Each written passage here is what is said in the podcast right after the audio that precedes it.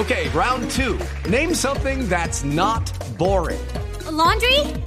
Ooh, a book club. Computer solitaire, huh? Ah, oh, sorry, we were looking for Chumba Casino. That's right. ChumbaCasino.com has over 100 casino style games. Join today and play for free for your chance to redeem some serious prizes. ChumbaCasino.com. No purchase necessary. Full prohibited by law. 18 plus terms and conditions apply. See website for details. Son las 8 de la noche. Aquí comienza Mesa Blue con Vanessa de la Torre. Son las 8 en punto. Bienvenidos a Mesa Blue. Hay una preocupación creciente en Colombia por el tema de las unidades de cuidados intensivos, porque ya digamos que la polémica no es en torno a los ventiladores y a los aparatos que se necesitan para combatir el COVID-19, sino a quién puede manejar esos aparatos.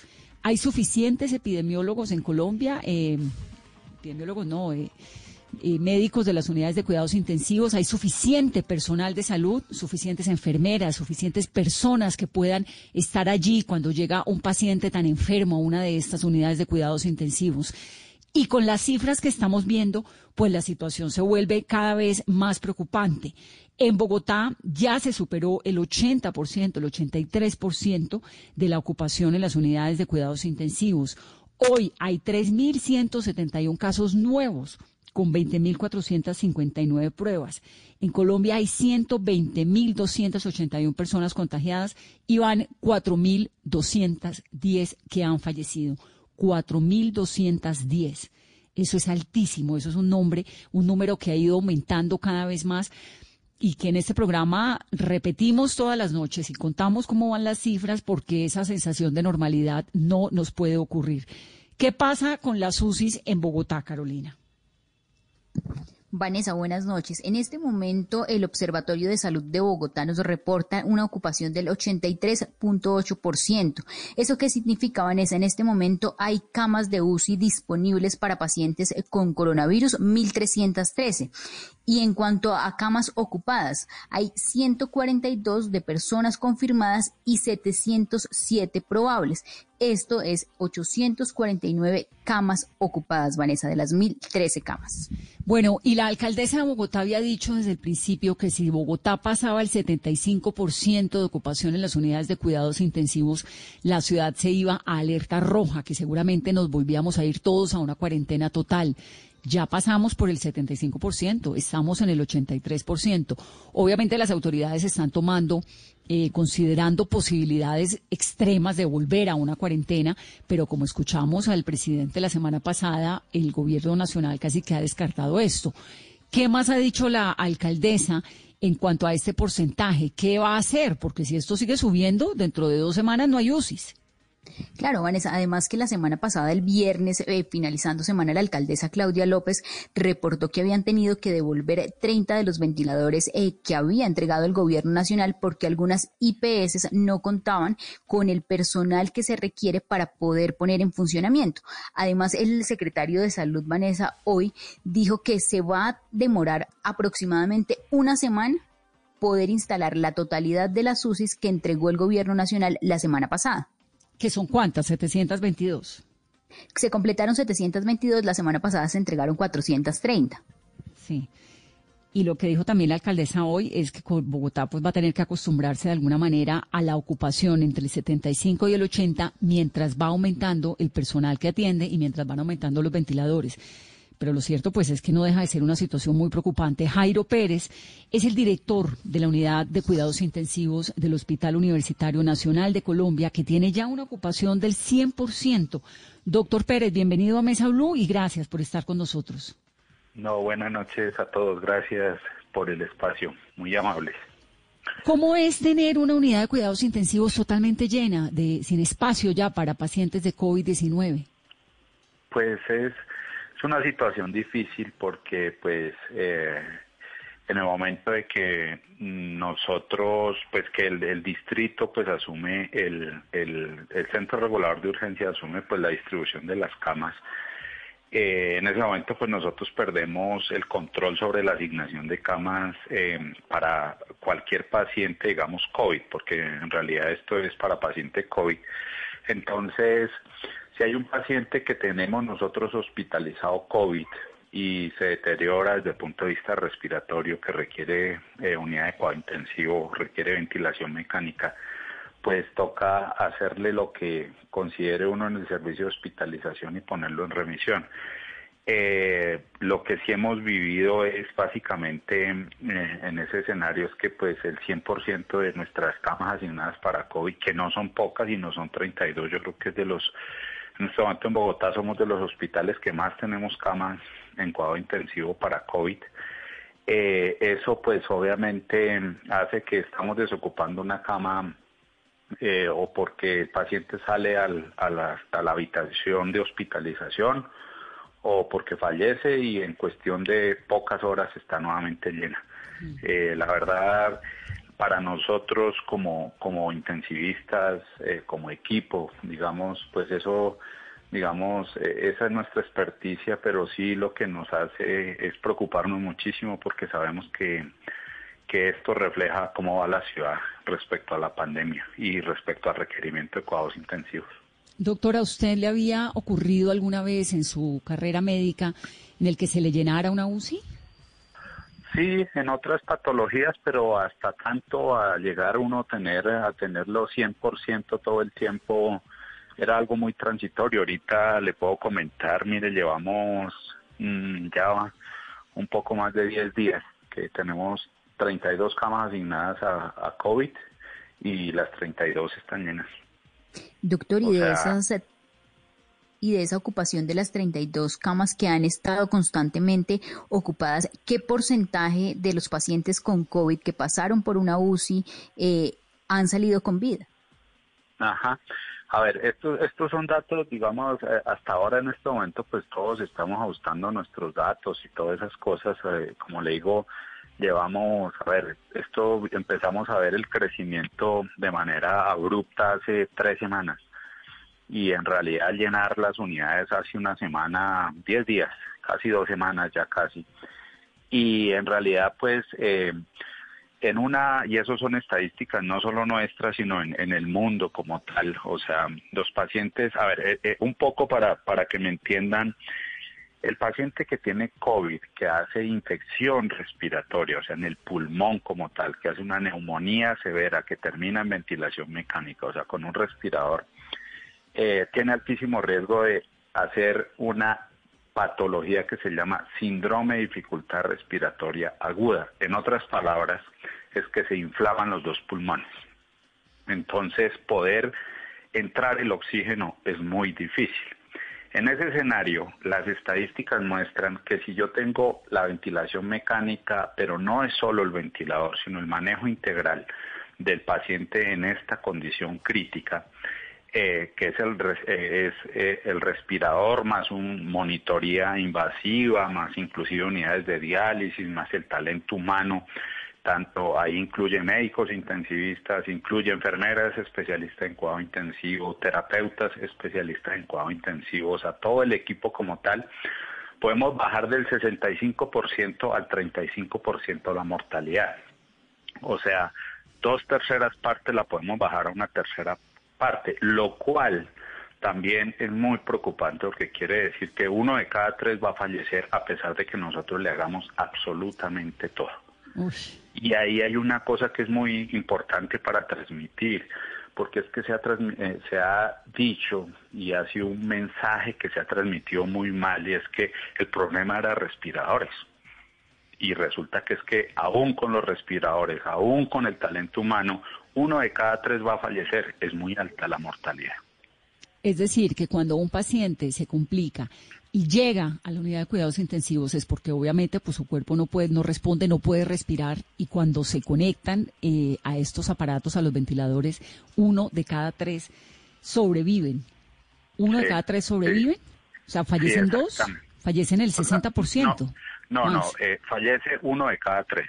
Sea, ah, sobreviven uno de cada tres, ok, como el 33% del, de, son las posibilidades de... Teniendo todo, ¿no? Teniendo absolutamente todo y teniendo la experticia, porque eso es lo otro que también me parece que es muy interesante hablarle. No es solamente dar oxígeno, sino que ahí necesita una experticia que es a lo que nos dedicamos los médicos intensivistas y es a dar altos soportes a todos los órganos, pero en este caso específico principalmente al pulmón, porque nos toca buscar diferentes estrategias. ¿Para qué? Para poder meter oxígeno. Entonces, dentro de esas estrategias hay varias, pero implica tener una experticia en ventilación mecánica. Que eso, por eso no es tan fácil, no es tan fácil conseguir médicos para eso. Explíquenos una cosa, doctor. Cuando el paciente llega a la UCI, ¿qué pasa? ¿Qué le hacen? ¿Quiénes están ahí involucrados? ¿Cuánta gente del servicio sanitario están involucrados en un paciente en una unidad de cuidados intensivos? ¿Cómo es ese protocolo? Ajá, bueno, entonces hablando desde el punto de vista de talento humano, entonces está el médico especialista en cuidados intensivos. Segundo, está la enfermera jefe especialista en cuidados intensivos está la auxiliar de enfermería que tiene un entrenamiento y tiene experiencia en cuidados intensivos. Tenemos personal de apoyo terapéutico que puede ser fisioterapeutas o pueden ser terapeutas respiratorias que también tienen experiencia o tienen formación en cuidados intensivos. Ahí ya para empezar, cinco personas, apenas ingresa a la unidad de cuidado intensivo.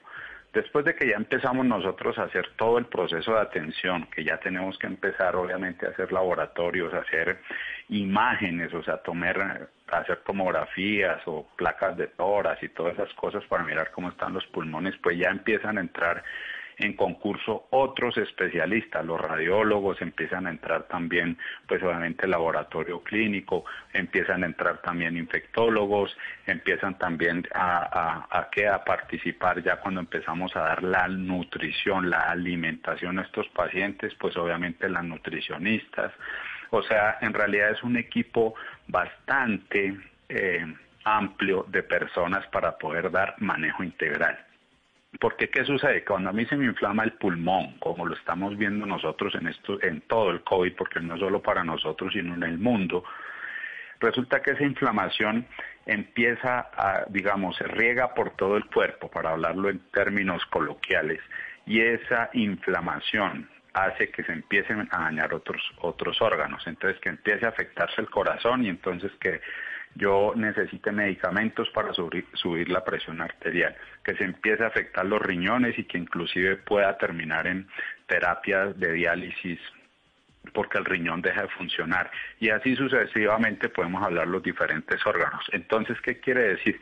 Que es manejo integral de todos los órganos, no solamente el respirador, ya partiendo de que el respirador es difícil en este escenario la programación. O sea, poder dar ventilación mecánica como se tiene que dar, se necesita una experticia. Que ahí también ven otra cosa, no se resuelve con un cursito de una hora, con un cursito de dos horas, sino ahí se resuelve teniendo experiencia para hacer eso. Doctor, y por ejemplo en Colombia, ¿qué tantos intensivistas y especialistas en cuidado crítico hay? Digamos, en lo que se maneja desde la, de la Asociación Colombiana de Medicina Intensiva, estadísticas de mil, mil doscientos más o menos eh, médicos intensivistas, que somos los que estamos dedicados a, digamos, a, las unidades de cuidado intensivo. Sin embargo, en esto de pronto puede haber un subregistro en el sentido de que hay muchos especialistas, internistas, anestesiólogos, cirujanos, que de pronto están haciendo cuidado intensivo desde hace muchos años y pues ya tienen una experticia haciendo eso. Sin embargo, hay algo que hay, que hay que aclarar y es que la mayoría, como somos tan poquitos, porque es una especialidad, digamos, si la compara uno con la cirugía o la medicina interna o la anestesiología, es una especialidad que en nuestro país es relativamente nueva, digámoslo así. Eh, entonces, ¿qué sucede? Que muchos de nosotros trabajan en varios sitios. Entonces, eh, al sumar un solo intensivista trabaja en dos lados, o sea, ¿Qué quiere decir? Que él cuenta para las dos instituciones. Entonces ahí empezamos ya a tener problemas porque, por ejemplo, ahorita que ese es el otro problema que tenemos en el escenario nuestro, es que no solo no estamos el suficiente personal experto para atender estos pacientes, sino que también las unidades de cuidado intensivo, ustedes lo han escuchado también, eso pues varía un poco los datos, pero que también nosotros estamos entrando en cuarentena o estamos terminando contagiados y entonces pues nos toca cumplir con todas las normas que de aislamiento, de entrar en cuarentena, todo ese tipo de cosas. Entonces, es una situación bien compleja. Doctor Pérez, usted decía hace un momento al comienzo de esta entrevista que ya el hospital, el, Hospital Universitario Nacional de Colombia, como todos los hospitales de Bogotá, están siendo manejados directamente por el, por la Secretaría de Salud. ¿Cómo funciona eso? ¿Por qué no nos explica un poquito más, por favor? Ah, bueno, ¿cómo funciona esa parte? Entonces, al comienzo, por allá en marzo, la Secretaría de Salud nos pidió a todos nosotros, a los jefes de unidades de cuidado intensivo y a los hospitales que mandáramos el número de camas que íbamos a asignar para COVID en el momento que llegara ya la pandemia como tal. Entonces nosotros dijimos tantas camas, cada unidad dijo, cada hospital dijo yo le oferto tantas camas, porque ahí hay algo que es importante tener en cuenta y es que no podemos disponer del 100% de nuestras camas para solo COVID porque la población, nuestra población sigue teniendo infartos, sigue teniendo las neumonías bacterianas, sigue teniendo, digamos, las trombosis, sigue teniendo todo el resto de patologías, nuestra población se sigue enfermando. Entonces, ¿qué sucede? Que nos toca tener camas tanto para atender pacientes con COVID como pacientes con no COVID. Entonces, ¿qué pasa? Nosotros le ofertamos X número de camas al, a la Secretaría diciendo esto es para COVID. Entonces, ¿qué pasó? En el momento que asume la Secretaría la, la regencia o la, o la, la administración o la gestión de las unidades de cuidado intensivo, ella dice, usted me dijo que eran tantas camas, entonces aquí en adelante yo soy el que le voy a llenar las camas. Antes, ¿cómo funcionaba? Para que ustedes entiendan. Entonces, mi hospital tiene convenio con estas EPS, con estas aseguradoras. Entonces, ¿qué hace la aseguradora? Me dice, mire, tengo un paciente crítico en tal ciudad del país o acá en tal hospital, pero yo allá no tengo convenio, necesito que me lo reciba. Entonces uno le dice, mándemelo, cumple criterios, yo reviso como médico intensivista y digo, sí, cumple criterios para ingresar a la unidad de cuidados intensivos. Ahorita, ¿qué sucede? Que ya no es la EPS, ya no es la aseguradora, sino que si en cualquier hospital hay alguien que requirió, que requiere cuidados intensivos, entonces tiene que montarse el proceso de remisión enviarse a la, al CRUE, al Centro Regulador de Urgencias, y desde ahí entonces ellos tienen todo el mapa de cómo están las camas de cuidado intensivo en todo Bogotá para COVID. Entonces me dicen, aquí le voy a mandar este paciente que viene de tal hospital, y así sucesivamente a todo el mundo. Ellos tienen el mapa si yo tengo camas o no tengo camas desocupadas. Nosotros cada 12 horas tenemos que estarle reportando al Centro Regulador de Urgencias cuántas camas tengo y cada vez que desocupa uno tengo que estar reportando también ese dato. ¿Y ese proceso no demora la atención de los pacientes críticos? Lo, que pasa es que esto facilita, depende de donde se mire, pero también lo facilita un poco porque desafortunadamente pues no todas las EPS tienen convenio con todas las instituciones. Entonces, por decir algo, si yo trabajo, si somos tres instituciones los que trabajamos con determinada EPS y llenamos esas camas, entonces ya la EPS se quedó con, con, con el paciente crítico donde lo tenga y no lo puede ubicar. El hecho de que la Secretaría sea quien regule ese proceso, pues sencillamente dice en tal parte y cama, más al favor y lo trasladan para allá. Eso facilita, a mí me parece que, que facilita un poco el, el, el pues que haya un, centro, un tablero de control de mando de, disponibilidad de las camas de cuidado intensivo. Eso me parece que tiene de todas maneras sus ventajas. Y le garantiza a todo el mundo la atención por igual, ¿no? De acuerdo, exactamente, de acuerdo, porque aquí también pues vienen otras cosas también desde el punto de vista social, entonces las EPS que han tenido dificultades para económicas, que no le pagan a los hospitales y todas esas cosas, entonces si nosotros manejáramos eso, entonces diríamos, no, no tenemos convenio con esa PS o, mejor dicho, cualquier cosa de esas no hay, entonces, eh, pues se negaría la cama en cierta forma. Aquí en este momento, pues al, distrito dice, mm, mm, va para allá, no me interesa qué PS es. Ahora, el hecho, por ejemplo, de que su hospital, el Hospital Universitario Nacional, esté con 100% de ocupación en las UCIs, ¿significa que si una persona llega, simplemente no hay realmente cómo atenderla? ¿O siempre quedan algunas UCI disponibles por si acaso? No, en este momento quedan, o sea, quedan pero para no COVID, porque es que nosotros también tenemos unidad oncológica y lo que les mencionaba, o sea, hay otras patologías que se siguen, se siguen, eh, las personas se siguen enfermando. Entonces, por ejemplo, nosotros ahorita tenemos 32 camas. Ahorita ya con los ventiladores que ustedes escucharon que llega del distrito, que llegaron ahorita y que ya están en proceso de distribución, van 15 ventiladores más para nosotros, con eso nosotros completamos 47 camas para COVID y vamos a dejar 13 camas nada más para el resto de patologías. O sea, hasta ahí podemos nosotros prácticamente estirarnos en el sentido de que eh, ya no podemos dar más para COVID porque nos toca garantizar la seguridad de los otros pacientes que atendemos. O sea, que en mm. caso de que se compliquen, tenemos que nosotros atenderlos como tal. Y ahí pues nosotros tenemos, por ejemplo, hacemos cirugía oncológica, o sea, de, de, cáncer, resección de tumores y todas esas cosas que ustedes saben que en todo este proceso de pandemia ha sido de las cirugías que se han podido o se deben seguir haciendo porque el cáncer no da tiempo. Claro. Entonces, ¿y la, gente, ¿y la gente va tranquila al, al hospital o la gente está temerosa o, están ocurriendo como en otros lugares que nos han contado en este programa que hay pacientes que se ponen gravísimos porque de cualquier otra enfermedad porque no van? Por ejemplo, tienen un malestar y, no, y no van al médico, no van al, al, hospital de temor de contagiarse de algo. Claro, e, eso, eso, es, eso ha sido un común denominador porque desafortunadamente eh, pues digamos, ahí podemos verle dos caras, o sea, una cara podría ser eso, oiga, si los servicios de urgencias están desocupados y, y, y pues digamos los hospitales están desocupados entre comillas, o así estuvimos hasta hace tres semanas, un mes, digámoslo así. Uno dice, pues de pronto estábamos eh, sobreutilizando esos servicios, o sea, de pronto íbamos de manera eh, sin que fuera estrictamente necesario. Esa es una, una, una perspectiva. Pero la otra perspectiva es lo que, lo que, lo que ustedes me comentan y es, oiga, ¿será que la gente tiene miedo? Y también lo vemos. O sea, personas que están en la casa aguanten, aguanten, aguanten y ya definitivamente consultan cuando ya ven que se deterioraron muchísimo. Entonces a veces nos llegan ya en unas condiciones bastante críticas que eso hace que pues obviamente tengamos que tener también camas disponibles para esas otras enfermedades, a pesar de que, porque nos consultan ya a veces muy tarde.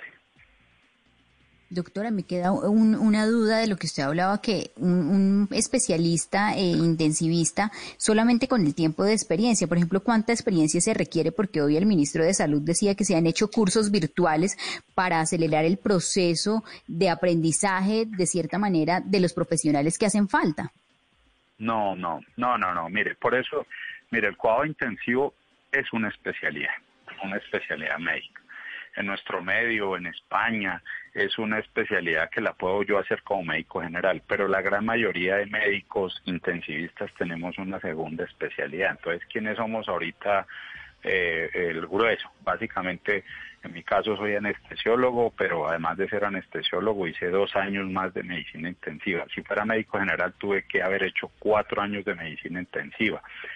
Eh, hay cirujanos que hacen medicina intensiva, hay internistas que hacen medicina intensiva, hay neumólogos que hacen medicina intensiva, hay muchas especialidades que hacen medicina intensiva, pero es una subespecialidad en la mayoría de sitios, en, en la mayoría de países como tal. Sin embargo, por eso es una especialidad, porque es altamente compleja. O sea, en este momento yo soy anestesiólogo, ya llevo cuatro años que no ejerzo la anestesiología, estoy dedicado solamente a la terapia intensiva, a la medicina intensiva como tal. Entonces, y en este escenario, y es para dar manejo integral a ese paciente crítico, o sea, de poder yo darle soporte al sistema nervioso central, al sistema nervioso, al sistema respiratorio, cuando una persona es que entra, cuando una persona entra a cuidados intensivos es en serio, ¿no? Exactamente, de acuerdo. Entonces ahí viene una cosa y es que primero eso y segundo que quiero recalcar es que este problema que estamos enfrentando ahorita, o sea, las neumonías que se están haciendo, las infecciones en los pulmones, son pulmones altamente complejos para tratar, para soportar.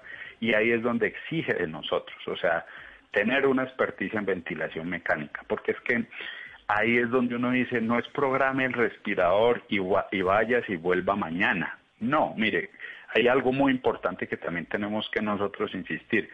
Conforme el respirador me puede ayudar, si yo no lo programo bien, puedo estar haciendo daño con el respirador. Entonces ahí es donde se necesita esa experticia, pero como le digo, no solamente para el pulmón, sino también para el corazón, para el riñón. Por eso es una especialidad. Por eso tenemos que cambiar también la, la, idea de que, primero, que se resuelve con un ventilador, no. Segundo, que esto lo puedo hacer con un cursito de una cuestión de horas, tampoco. O sea, es como, mire, poner, le pongo un ejemplo, como poner a un cirujano, a un especialista de corazón, que vea unos videos y después le diga, lo voy a operar del corazón. No se puede, o sea, se necesita un entrenamiento. Sí. Yo me quedé con la sensación, no sé si estoy equivocada, de que esos entrenamientos que están haciendo son más bien no para intensivistas, porque pues obviamente no, sino más bien como personal de apoyo, ¿no? Un poco enfermería.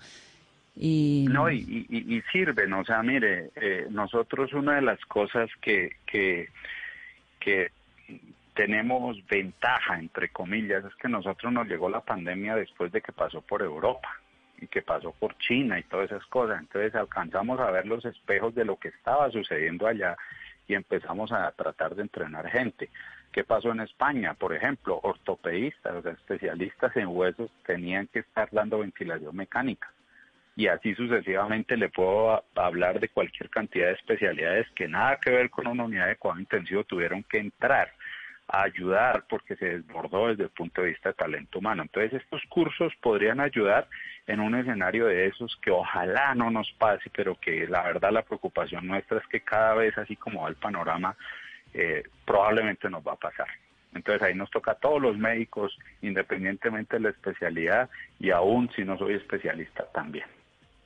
Igual las enfermeras, igual las terapeutas, todos los equipos de salud van a terminar todos involucrados de alguna u otra manera. ¿Y qué es, cómo eh, se maneja? Yo no sé si hay como unos rankings o unos protocolos de selección de personas, que eso fue lo que terminó pasando en Italia y en España, que creo que es una cosa espantosa para los médicos de decidir a quién le ponen un ventilador y a quién no.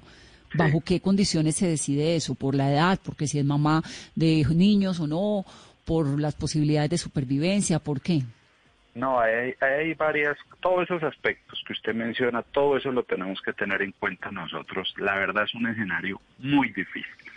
Porque, mire, nosotros nuestro ejercicio de, como personal de salud, como médicos, pues tenemos una formación, digamos, ética, bioética, o sea, unos principios bioéticos. Y dentro de eso lo aplicamos siempre desde el punto de vista individual, o sea, persona a persona. En el contexto de pandemia ya nos toca empezar a aplicar esos principios, es desde el punto de vista poblacional. Y ahí es donde empiezan los problemas, porque mire, créanos que para nosotros como médicos ese escenario va a ser muy difícil y ojalá no nos toque. Pero tener que tener un ventilador, cinco candidatos y todos por igual de, de, expectativa de vida y todas esas cosas, una cosa muy complicada para nosotros. O sea, volvernos nosotros jueces, eso no es para nada fácil para nosotros. Entonces, mire, yo he venido insistiendo desde, pues, mejor dicho, desde que empezó todo esto, cada vez que me entrevistan, la mejor manera de tener ventiladores disponibles es evitando que la gente se contagie. Esa es la mejor manera. O sea, no hay opción. Y no es solo ventiladores, sino, como decía, tener camas de cuidado intensivo porque definitivamente, como les mencionaba, el ventilador y la unidad de cuidado intensivo no me asegura que yo sobrevivo. Y segundo, si esto se desborda, mira dónde vamos a llegar, a esto que ustedes están tocando. Que desafortunadamente pues ya hay unos lineamientos del ministerio, pero son cosas muy generales, de la Academia de Medicina y todas esas cosas que ahora nos toca empezarnos a preparar a cómo vamos a aterrizar esos conceptos o esos lineamientos ya en la práctica. Que eso creo, nuevamente insisto, para nosotros es muy difícil, muy, muy difícil porque no es el tipo de medicina que hacemos nosotros. No, pues es que es contra natura, porque ustedes estudiaron para salvar vidas, no para escoger a quién salvan, ¿no? Pero esos lineamientos ya existen. No, no, o sea, existen unos lineamientos eh, del ministerio, pero son muy generales. O sea, generales es que tenga en cuenta, pues obviamente que estamos en contexto de de ética poblacional y no, pues digamos, eh, individual y esas cosas muy generales. pero pero pero ya de volverlo práctico ahí es donde donde nos toca a nosotros volvernos esos jueces y ahí es donde vamos a tener muchos problemas para nosotros mismos porque pues como les digo o sea nosotros no es la manera como ejercemos doctor Pérez se dieron, cuenta, se dieron cuenta que en Italia en España personal de salud se suicidaba un poco por por todo ese tipo por esa por esa para, por esos escenarios tan devastadores, que pues obviamente todo eso nos toca tenerlo previsto. No, es que es una tragedia desde cualquier óptica. Doctor Pérez, ¿usted siente que esta sensación inicial de rechazo que había con algunas personas del servicio médico ha bajado o cómo lo vive usted? Sí, no, yo creo que ha bajado. Yo creo que nos siguen haciendo daño algunas cosas, de que tenemos el cartel del COVID y todas esas cosas que, que es de, mejor dicho, si ustedes vieran cómo nosotros, eh, mejor dicho, tenemos que dar lo mejor para tratar de sacar nuestros pacientes adelante, aún exponiéndonos nosotros, porque como le digo a muchos, a los familiares, a los amigos, que les digo, quédense en la casa ya que ustedes tienen esa opción. Nosotros, mire, lo hacemos con gusto y pues para esto fue que estudiamos y pues nos cogió la pandemia ejerciendo nuestra especialidad en una de las más difíciles que es cuidados intensivos en este momento. Eh, no podemos decir que lo disfrutamos porque es el dolor y es pues una tragedia para todo el mundo y toda la cosa, pero lo hacemos con gusto considerar de que nosotros los queremos hacer daño, que nosotros, mejor dicho, que nos volvimos el enemigo de el, en el barrio, en el conjunto y todo eso.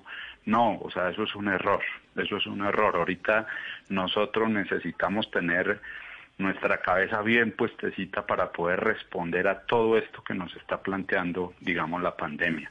Podemos necesitamos eh, poder nosotros estar muy concentrados en eso si yo llego a mi casa, si me da miedo llegar a mi casa, imagínese, o sea... ¿Usted tiene esposa e hijos? O sea, yo tengo todo eso, sí, afortunadamente a mí no me ha pasado nada de eso, sí, yo tengo hijas y pequeñas y todas esas cosas, o sea, a nosotros nos cambió la vida, hacer esto nos cambió la vida, o sea, nosotros tenemos que salir, mejor dicho, de la casa, llegue al hospital, nos tenemos que cambiar absolutamente toda nuestra ropa, prepárese para entrar a, la unidad de cuidado intensivo, es en la unidad de cuidado intensivo con una ropa, usted nuevamente va a salir, cámbiese la ropa, nuevamente llega usted a su casa, prácticamente como decimos nosotros, desvistas en la puerta de su casa y pase a la ducha enseguida a bañarse, agua y jabón, nuevamente absolutamente todo. Eh, hemos hecho muchas cosas desde lo personal. Y segundo, por el hecho de trabajar nosotros en, en el escenario de cuidados intensivos, prácticamente nuestra rutina es casa, unidad de cuidado intensivo unidad de cuidado intensivo, casa, ya. Eso es todo lo que nosotros estamos haciendo desde hace tres meses, desde que empezó todo esto.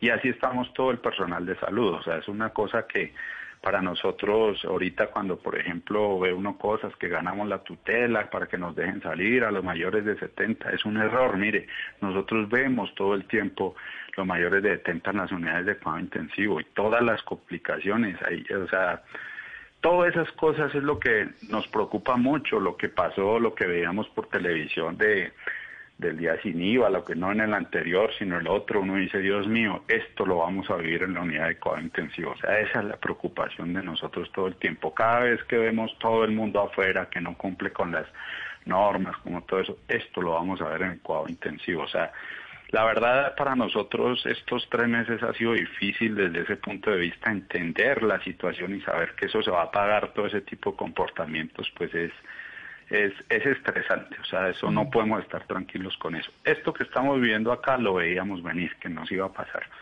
Y desafortunadamente creo que estamos empezando. ¿Estamos empezándolo?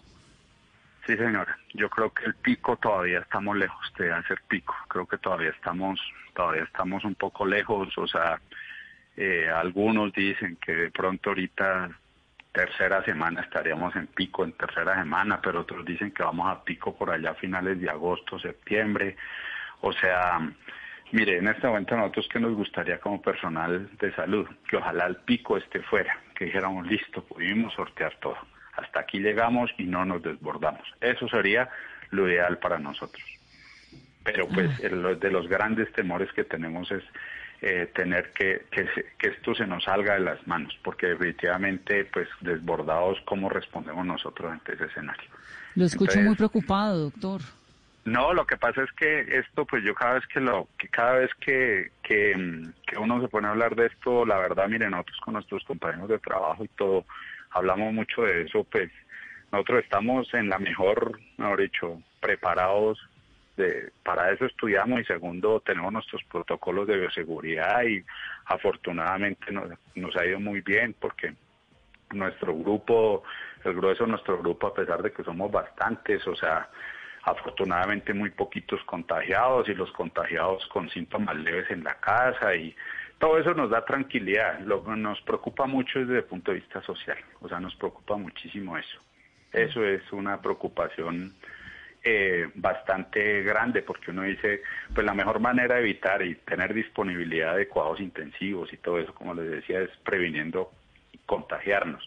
Pero cuando uno sale a la calle uno se da cuenta, uno dice, cuando uno va para el trabajo uno dice, no, no, no, esta no es la mejor estrategia. Cuando no, y usted no ha visto, en Bogotá, en Bogotá es realmente uno ve a la gente con tapabocas muchos mal puestos pero no es tan fácil encontrar a alguien que no tenga, como es un grupo de varias personas sin tapabocas.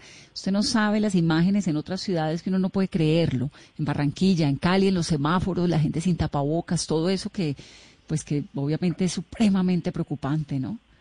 Sí, pues, doctor... sí, claro, es que eso es lo que le preocupa a uno todo el tiempo. O sea, por eso uno dice, de pronto esto hasta ahora estamos empezando desafortunadamente. Sí, sí.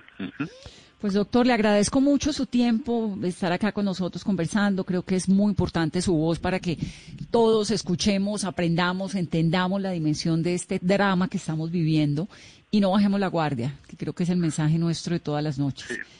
No, y, como también lo, no me cansaré de insistir, mire, la, así nos digan que todo el mundo para la calle, quedémonos en la casa. O sea, en serio que sí. Segundo, o sea, cosas elementales bañarnos las manos, eso no nos cuesta, con agua y jabón podemos prevenir, tapabocas.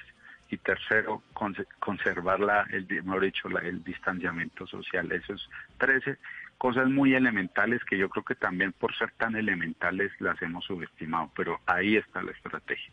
Y creo que esa es la mejor manera de poder asegurar ventiladores o asegurar unidades de cuidado intensivo. Esa es mi invitación a todos los que nos están escuchando. Gracias, doctor Pérez. Un saludo muy especial. Bueno, muchísimas gracias y buena noche y muchas gracias nuevamente por el espacio. Gracias, doctor. Es Jairo Pérez, que es el director de la Unidad de Cuidados Intensivos del Hospital Universitario Nacional de Colombia, que tiene ya una ocupación del 100% en las camas destinadas para el COVID-19. Numeral, Vanessa, pregunte de las UCIs. No hemos leído mensajes, Carolina. Mucha gente haciendo preguntas, algunas ya se las hicimos al doctor. Vamos a, a continuar contestándoles todos los interrogantes posibles. Vanessa, escribe Juan Carlos Ospina. Vanessa, pregunte de las UCIs, ¿qué se ha pensado para cubrir la falta de personal idóneo en el manejo de los equipos recién llegados? También, Ana Bosa, Vanessa, porque solo el 20% de los fallecidos en Colombia ha pasado por UCI. Eso es gravísimo, es decir, que el 80% ha fallecido en su casa o no ha recibido el diagnóstico, sino solamente después de fallecido. ¿Qué es lo que pasa? También escribe, eh, Milton, es lo mismo estar internado en una unidad de cuidado intensivo que necesitar de un respirador. Algunas de las preguntas que estamos recibiendo a esta hora con nuestro numeral Vanessa Pregunte de las UCIs. Sobre lo que usted preguntaba, Carolina, hay también muchos comentarios. Un intensivista prácticamente tiene que saber de todo, dice una mujer que se llama María María, y pues la verdad es que sí, es la última frontera de la existencia del ser humano en una clínica, ¿no? En un hospital es, el, es una cosa muy seria y es muy delicado lo que, lo que está ocurriendo con ese incremento de la ocupación en las unidades de cuidados intensivos. Vamos a hacer una pausa rápidamente. Son las 8.38, nos quedan dos invitados más. Mabel Carrillo, que es profesora y es investigadora de la Facultad de Enfermería de la Nacional. Ella nos va a explicar qué es lo que les están enseñando a estos miembros del equipo sanitario, porque ha estado al frente de formación de cerca de 700 profesionales en los últimos meses. Y Carolina, la hemos llamado así, es una enfermera jefe en una unidad de cuidados intensivos en un hospital público de Bogotá. Regresamos en breve. Estás escuchando Blue Radio. Aprovecha este espacio para descubrir nuevas pasiones. ¿Sabes tocar algún instrumento? ¿Te gusta pintar? ¿Cocinar? Es tiempo de cuidarnos y querernos. Banco Popular. Siempre se puede. Hoy, en 15 segundos, un millón de personas se conectaron. 5.000 profesores están enseñando en línea y millones de colombianos trabajan duro desde casa. Sí, hoy tú también puedes hacer de este un día extraordinario. Banco Popular Hoy se puede, siempre se puede.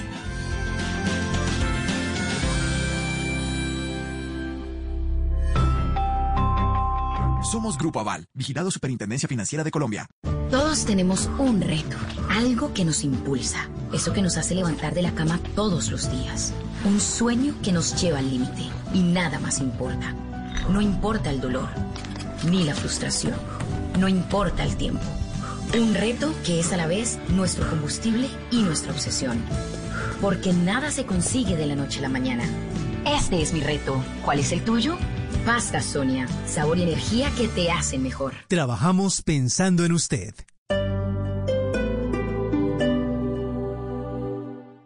Hacer mi posgrado en el Poli me da la libertad de manejar mi tiempo y desarrollar proyectos que van más allá de estar frente a una pantalla. Nuestros posgrados virtuales te dan la opción de aprender y hacer lo que te apasiona, porque tenemos metodologías que se adaptan a tu estilo de vida. Más de 44 mil estudiantes y egresados en esta modalidad nos hacen líderes. Inscripciones abiertas. Ingresa a poli.edu.co o llama al 302-290-7400. Somos diferentes. Somos Poli. Vigilado Min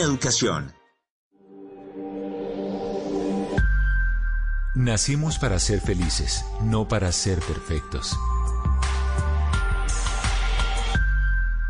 Blue Radio. Estar en constante aprendizaje es lo que logrará que tu proyecto de vida no se detenga. Quita la pausa y dale play a los cursos y diplomados virtuales que el Politécnico Gran Colombiano tiene para ti en Educación para la Vida. Conoce más en poli.edu.co o marca el 302-290-7400. Somos diferentes, somos Poli. Vigilado Mineducación.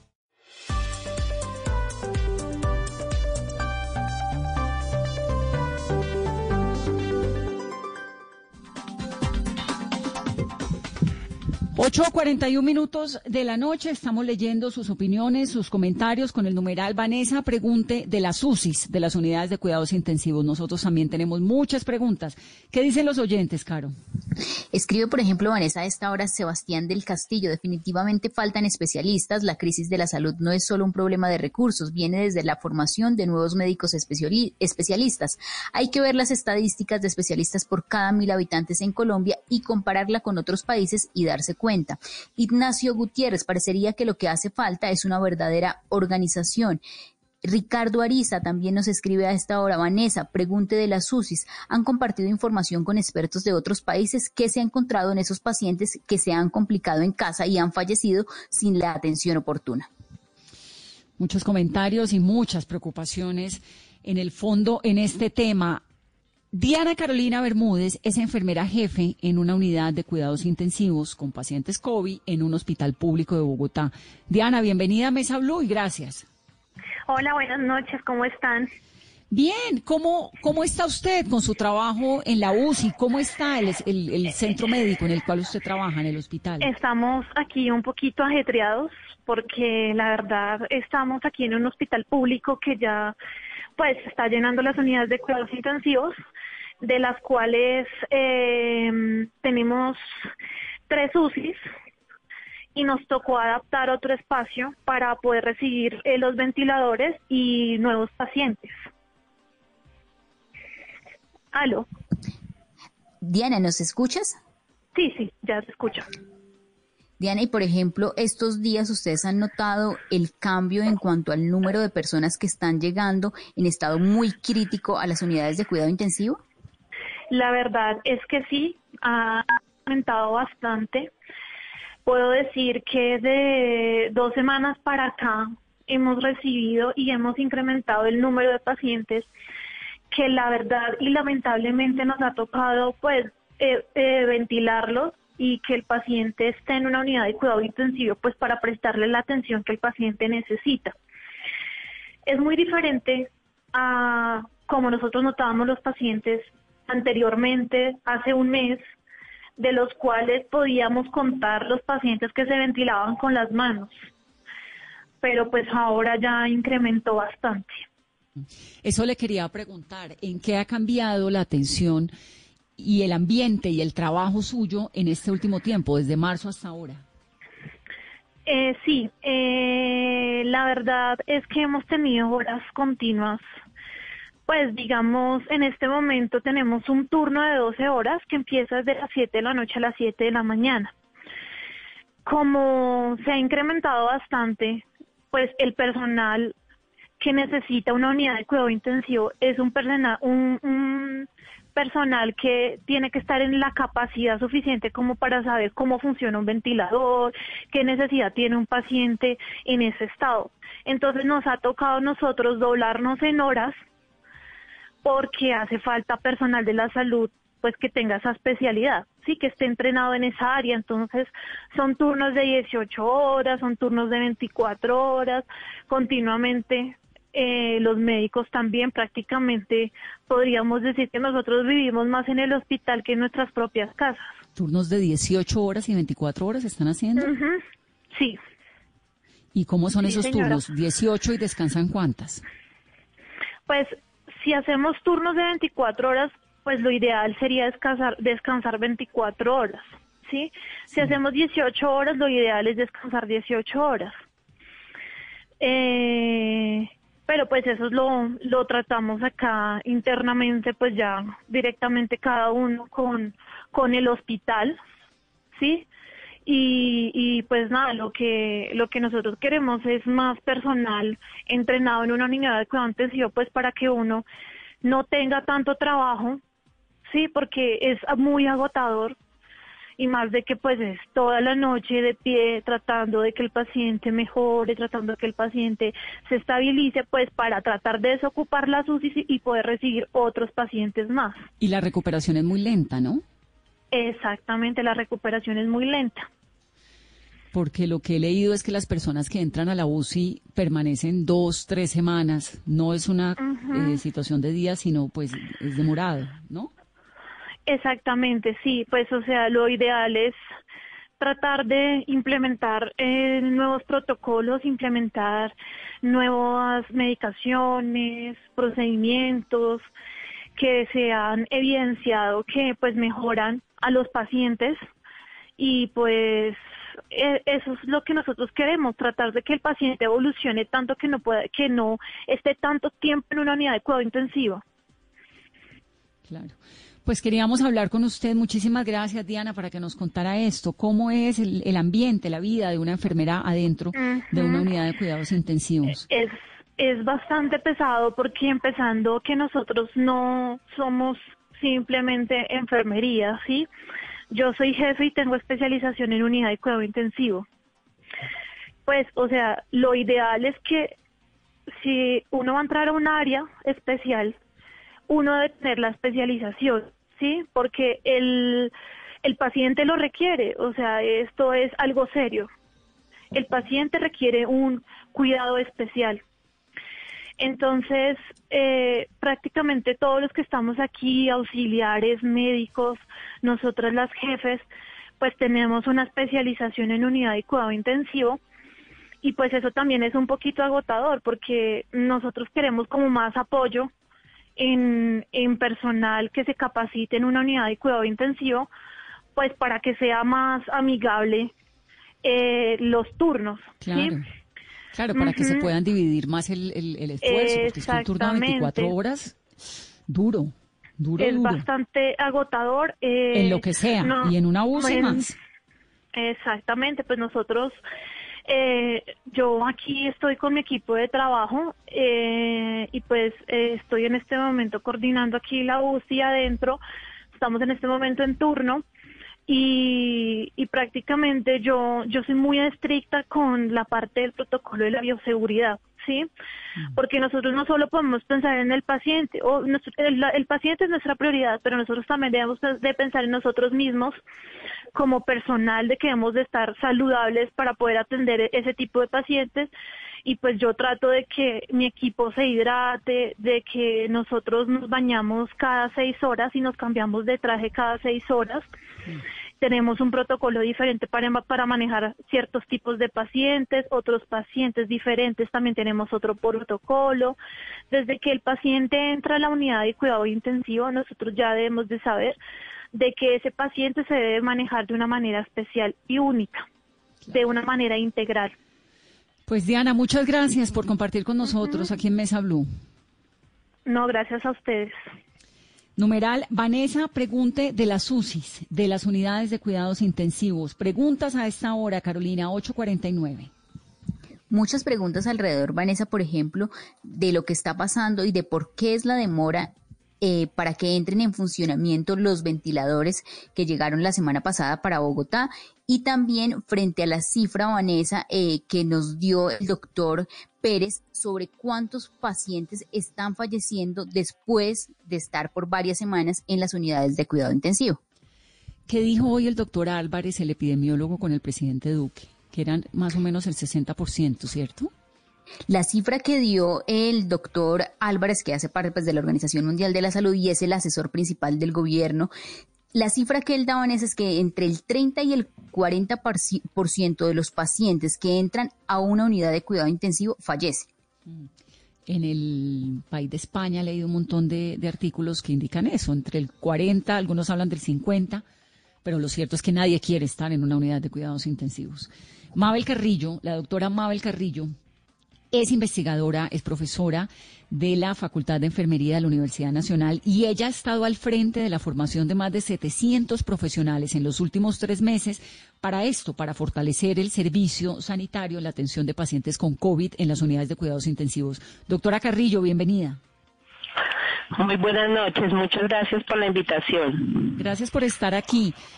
Esos 700 profesionales ¿Tienen estudios en qué? Digamos, ¿qué es lo que están aprendiendo? ¿Qué es lo que saben hacer? Bueno, esta iniciativa surge en marzo del 2020 cuando recibimos la noticia pues de, la pandemia eh, y surge también como una mm, una respuesta que eh, avisorábamos frente al manejo de pacientes de cuidado intensivo eh, pensamos inicialmente que la formación era en términos de poder actualizar al talento humano de enfermería, profesionales de enfermería que estén ejerciendo en el área clínica hospitalaria y que eventualmente eh, tuviesen en algún momento que eh, manejar este tipo de pacientes o eh, servir de apoyo para las enfermeras con formación de eh, especialización en cuidado intensivo. Sin embargo, el escenario que vemos hoy es, es una, una necesidad de actualización y de formación de profesionales de enfermería de todo el país. Tenemos solicitudes de todo el país y eh, actualmente tenemos 921 enfermeras que están recibiendo esta, este entrenamiento que ofrece la Facultad de Enfermería de la Universidad Nacional y eh, con solicitudes de 34 hospitales, como les digo, a nivel nacional.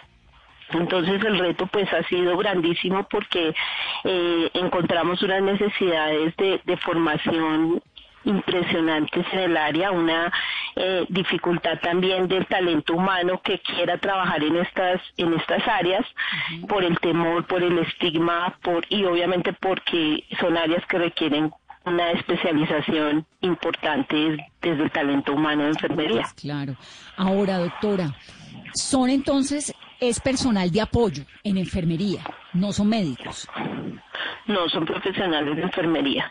Y hemos sido cuidadosos también en, aportar esta actualización porque conocemos las implicaciones que tiene atender a un paciente en una unidad de cuidado intensivo. La, hemos recibido solicitudes de estudiantes de últimos semestres, de personal auxiliar. Sin embargo, eh, recalcamos en la, la responsabilidad que tiene el abordaje de estos pacientes y en la importancia que tiene no solo la capacitación en términos de teóricos, sino también del trabajo en campo, en, práctica, con enfermeras que tengan ya una formación, una experiencia en el área. Claro, porque es lo que comentábamos ahora, Carolina, hace un momento, sobre los médicos, pues el intensivista es el intensivista. No, no puede pasar por un curso de tres meses, sino que son personas, enfermeros, enfermeras que ya tienen una formación en ese campo en particular y lo fortalecen. Y el proyecto es entrenar a cuántas personas. La meta que tenemos inicialmente es de mil enfermeras, sin embargo, como les, les cuento, ha sido, estamos eh, pues desbordadas en solicitudes y hemos querido trabajar eh, inicialmente todo lo que implica el concepto y el, contexto de lo que es una unidad cuidado intensivo, todo lo que implica la valoración y el monitoreo de una persona en situación crítica, la toma de decisiones, porque esto es, esto es un proceso también muy complejo para el talento humano frente a la toma de decisiones y como mencionaba la colega que estaba hace unos momentos, es clave también trabajar la seguridad del paciente en la unidad de intensivo, pero también la seguridad del personal de, de salud pues en nuestro caso enfermería. Para nosotras es clave todo lo que es administración de medicamentos, administración segura de medicamentos en un escenario donde sabemos que se están implementando protocolos, guías, donde tiene que estar pues todo el, talento humano monitorizando y haciendo el seguimiento que corresponde a los pacientes. Y otro aspecto que creemos muy importante que hay que abordarlo son todas las complicaciones derivadas del manejo de un paciente crítico en la unidad de cuidado intensivo que eh, pues no es un tema ligero y que puede más adelante pues desbordar a nuestro sistema de salud, además de lo que ya estamos viviendo. Y supongo que también eh, deben reforzar de alguna manera pues como el manejo del estrés y todo esto, ¿no? Porque estar allí, tomar esa decisión de meterse a trabajar en las UCIs ahora tiene que ser una decisión pues de vida compleja, ¿o no? Sí, eh, hemos eh, identificado también, nos dicen muchos de nuestros colegas, eh, toda la parte de salud mental, todo el apoyo para manejo de ansiedad, depresión, el, tiempo que tienen que estar en una unidad intensivo, el manejo de los pacientes de fin de vida, las decisiones también que se tienen que trabajar y, el, y la noticia y todo el trabajo en comunicación con familia también es un reto muy grande para este este, manejo de pacientes en particular. El trabajo con la familia, todo lo que implica la comunicación, eh, también es, es bastante complejo de, de, abordar y pues se requiere obviamente tener toda una un entrenamiento y una capacitación para manejar este componente de salud mental de nuestros enfermeros. Pues doctora Carrillo, un gran trabajo están haciendo y la verdad tan necesario y desde acá, desde Mesa Blue, a todo el personal de salud de Colombia, siempre apoyándolos y siempre agradeciéndolos y, empujándolos a que sigan, porque es una situación muy dramática la que particularmente ustedes están viviendo. Gracias por estar esta noche con nosotros. Mil gracias por la invitación. Es la doctora Mabel Carrillo, que es profesora, que es investigadora de la Facultad de Enfermería de la Universidad Nacional y que está al frente de la formación de todos estos profesionales con un reto gigante, mil nuevos para que entren a fortalecer esas unidades de cuidados intensivos donde se está necesitando personal ahora en el país. Se necesitan respiradores, también ventiladores, pero sobre todo personal, porque no es suficiente lo que hay. Qué situación tan compleja. Carolina, mensajes finales. Mensajes finales, Vanessa, y, destacar esta cifra, por ejemplo, hemos hablado de Bogotá, pero ¿cómo están las principales ciudades en cuanto a ocupación, Vanessa?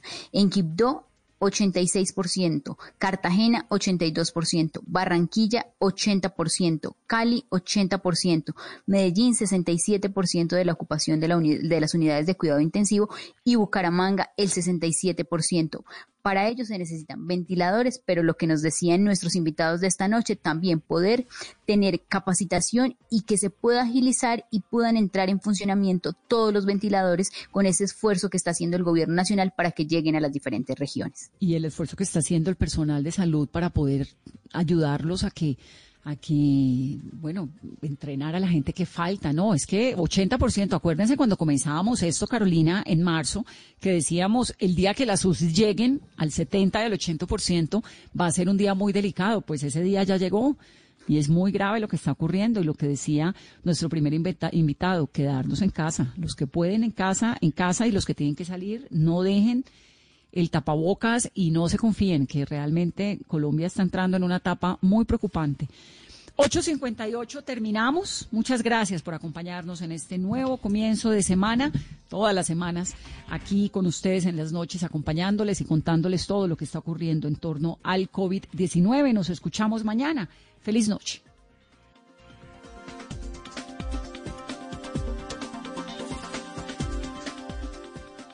It's time for today's Lucky Land horoscope with Victoria Cash. Life's gotten mundane, so shake up the daily routine and be adventurous with a trip to Lucky Land. You know what they say. Your chance to win starts with a spin. So go to LuckyLandSlots.com to play over 100 social casino-style games for free for your chance to redeem some serious prizes. Get lucky today at LuckyLandSlots.com. Available to players in the U.S., excluding Washington and Michigan. No purchase necessary. VGW Group. Void where prohibited by law. 18 plus. Terms and conditions apply.